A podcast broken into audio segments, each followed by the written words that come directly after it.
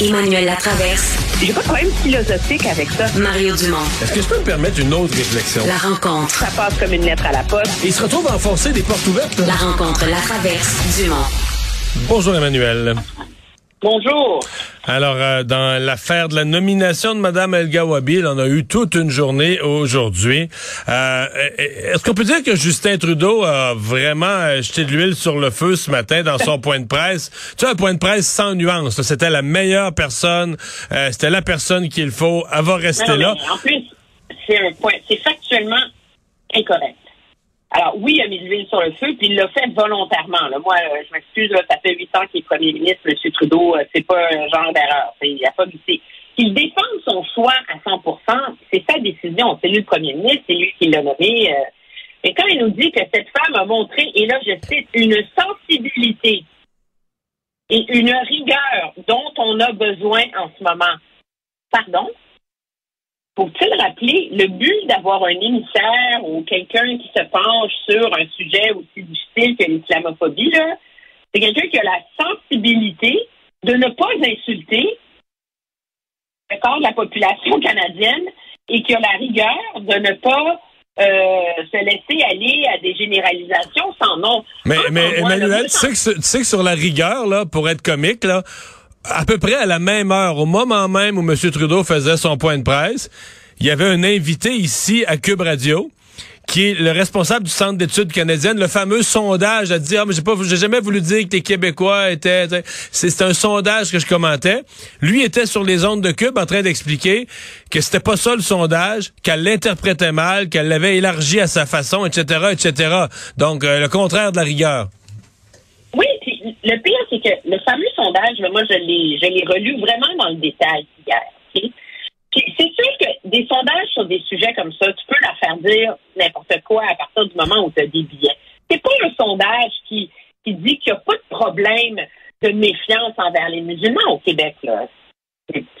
C'est pas ça. Là. Il y a une proportion des gens qui sont méfiants de l'islam, une proportion euh, c'est substantielle, là, 30 là, ça frôle le 40 dépendant de comment la question est posée, qui sont méfiants des musulmans, etc. Ça existe l'islamophobie ou la méfiance envers l'islam et les musulmans dans la société, OK? Il faut pouvoir en parler. Mais entre ça et de dire que les Québécois appuient euh, la loi 21 parce qu'ils sont anti-musulmans, je veux dire là, c'est du n'importe quoi. Et je, je ne peux pas comprendre que M. Trudeau ose dire une telle énormité qu'elle a fait preuve de rigueur. Elle ne peut pas avoir fait preuve de rigueur quand elle tweet que le fait que les francophones canadiens français ont été victimes du colonialisme britannique, ça lui donne envie de vomir. Allô, un livre d'histoire, là. Pense à, au, au sort et... euh, À la déportation des Acadiens. Subit d'autres peuples que le sien au sein du Canada, là, puis on peut avoir une discussion. Le but, c'est pas d'avoir une échelle de qui a le plus souffert dans la société, là. Mais le but, c'est d'avoir une discussion qui nous force à ouvrir nos horizons.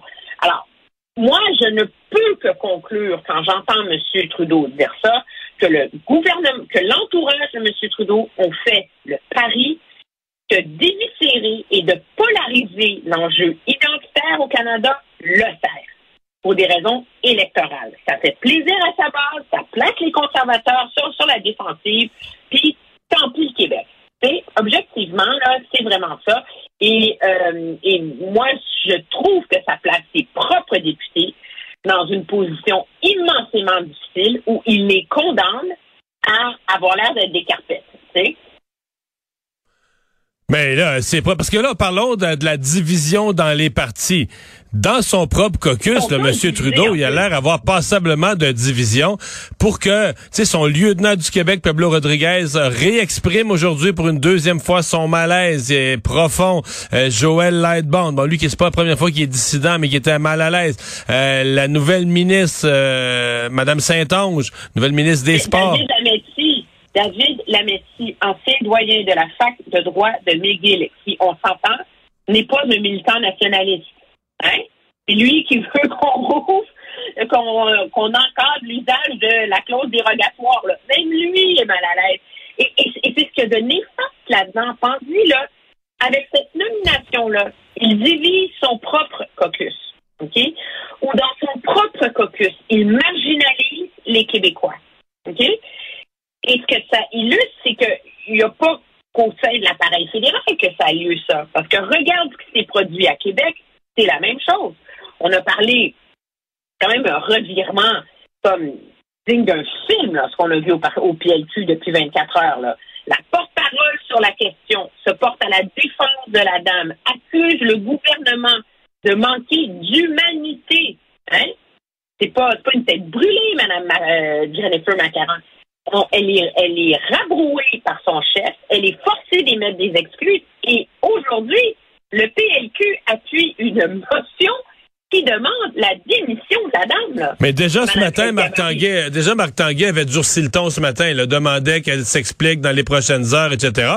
Et là, la division, si elle était au Parti libéral, elle est peut-être encore plus profonde chez Québec solidaire, euh, qui n'a pas voulu ou qui n'a pas pu voter sur la motion. Là. Je me demande encore, est-ce que cette histoire de rencontre, une invention... Euh, pour essayer de, de se dépêtrer de l'obligation de voter parce qu'il y a clairement un député de Québec solidaire qui appuie fermement euh, Madame euh, Madame ah oui, Boisy qui euh, qui dit que euh, l'indignation du gouvernement est il n'a pas dit qu'elle était simple, là, mais essentiellement, c'était une manœuvre de diversion pour que l'on ne parle pas des vrais problèmes, comme ce qui se passe à Hydro-Québec, et etc.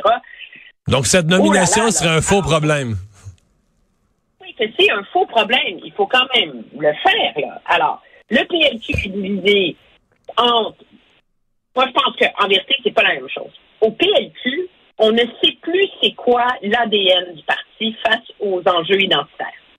Et il n'y a plus de boussole autour de ça. C'est la raison pour laquelle on se retrouve dans une situation euh, comme celle qu'on a vue. Moi, quand j'entends M. Tanguay me dire que euh, le tweet de Mme Jennifer Macaron est, est, causé par un travail d'équipe incomplet, tu m'expliqueras ce que ça veut dire, je le sais pas. Donc, ben, je, vais te le dire, je te le dire. C'est comme on veut pas humilier complètement une députée on fait partager le blâme de l'humiliation sur les épaules de quelques employés obscurs qu'on connaît pas. On, se autour d'un adjectif, là. C'est blanc ou noir, là. Ah non, c'est une position contraire à celle qui a fini de celle du parti, mais qu'est-ce que tu veux faire? D'un parti, d'un parti qui a fait un caucus la semaine passée en disant qu'il faudrait que le message soit plus clair. Oui, mais le message, il peut pas être clair si tu sais pas ce qu'il doit faire. je le sais. je veux dire, non, mais parce que je veux, je veux pas te moquer d'eux, mais ça, ça illustre tellement le, le, le, malaise existentiel profond du Parti libéral.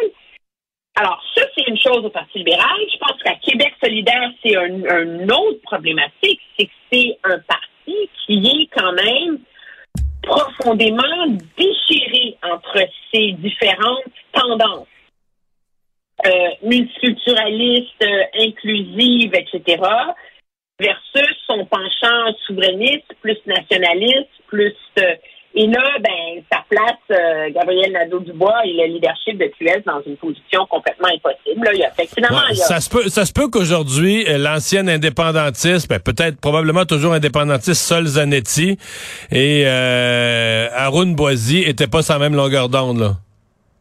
Ben, c'est de c'est pas mal clair, en tout cas. Là. Je veux dire, de toute façon, Arun Boisy n'était pas sur la même longueur d'onde que son chef Gabriel Nadeau-Dubois par rapport à ce que celui-ci a dit hier. Là. Non, non, il est en dissidence aujourd'hui. là. Mais M. Trudeau, lui, il est mort de rire. Il met sa cape de capitaine Canada. Puis ça lui, c'est toujours facile parce qu'on on ramène surtout, malheureusement, ce débat qui est important dans la société sur l'inclusion et la tolérance autour de symboles polarisants qui ne mènent à rien. Et ça, moi, c'est ce que je trouve le plus malheureux dans cette histoire-là. Emmanuel, merci beaucoup. Très bien. Au revoir.